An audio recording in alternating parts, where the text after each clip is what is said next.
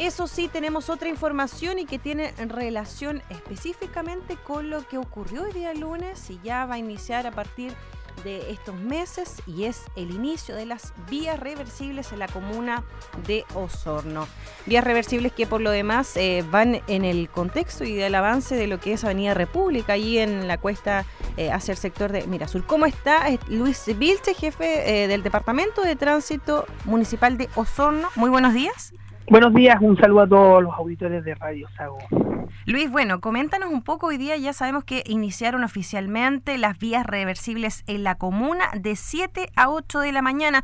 ¿Tienen algún eh, balance preliminar de cómo funcionaron hoy?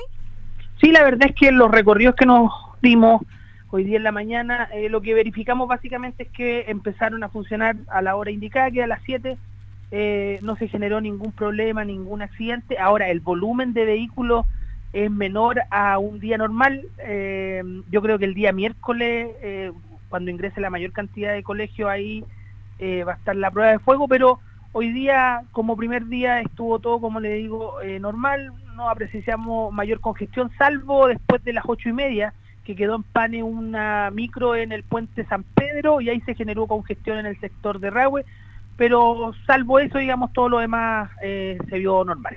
Ustedes, bueno, habían ya, eh, me imagino, tenían un pronóstico de cómo iba a operar. Sabemos, por ejemplo, también de que el sector de Rahue es eh, de los que más tráfico vehicular tiene y por lo mismo que se instauraron estas vías para facilitar aquello. También había presencia policial hoy día en la mañana, allí en el término a inicio con la cuesta de la, hacia la Quinto Centenario y también bajando desde en lo que está haciendo la remodelación también de Avenida República y el ingreso Mirasur, ¿no?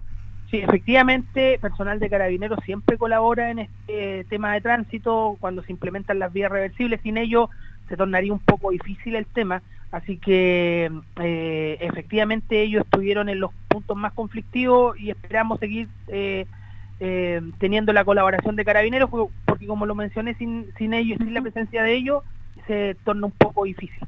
Claro que sí. En este contexto, eh, el tema también de las vías, eh, posteriormente, si nos puedes comentar un poco, ¿se va a habilitar en la otra arteria que se está arreglando allí en República o no?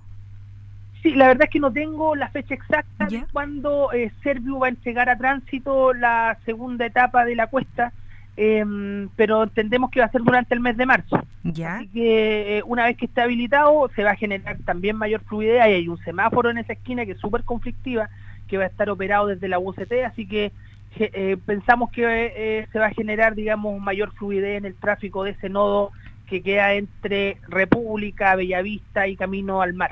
Perfecto. ¿Cuál sería, Luis, para ir terminando ya el mensaje que le puedas dar a los conductores durante las jornadas de la mañana? Manejar, obviamente, eh, con precaución también para evitar algún incidente que en este caso que lamentar, bien decías allí una micro quedó en pane, pero es una situación aislada, más bien esperemos que no se generen, eh, en este caso, colisiones vehiculares ni nada del estilo.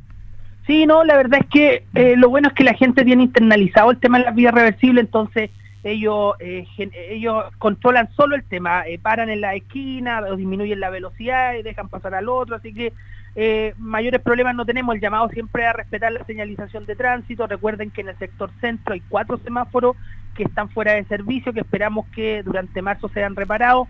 Eh, básicamente tener ese resguardo entre los niños, los niños muchas veces cruzan las calles sin mirar, entonces, sobre todo en calle Carrera, donde pasa la locomoción colectiva, le, pedimos que le den eh, paso preferente a los peatones, que disminuyan las velocidades para no tener, digamos, accidentes.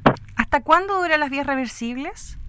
Las vías reversibles generalmente duran, se extienden hasta el 31 de diciembre de todos los años y después viene un receso que es el verano y se retoman siempre la primera semana de marzo. Perfecto, Luis. Bueno, esperemos eh, que este día miércoles, como tú bien anunciabas, es el inicio de clases allí. Puede que exista un poco más de tráfico vehicular ya en lo que va a ser la puesta en marcha de estas vías reversibles del año 2020. Te agradecemos mucho, que tengas un buen día.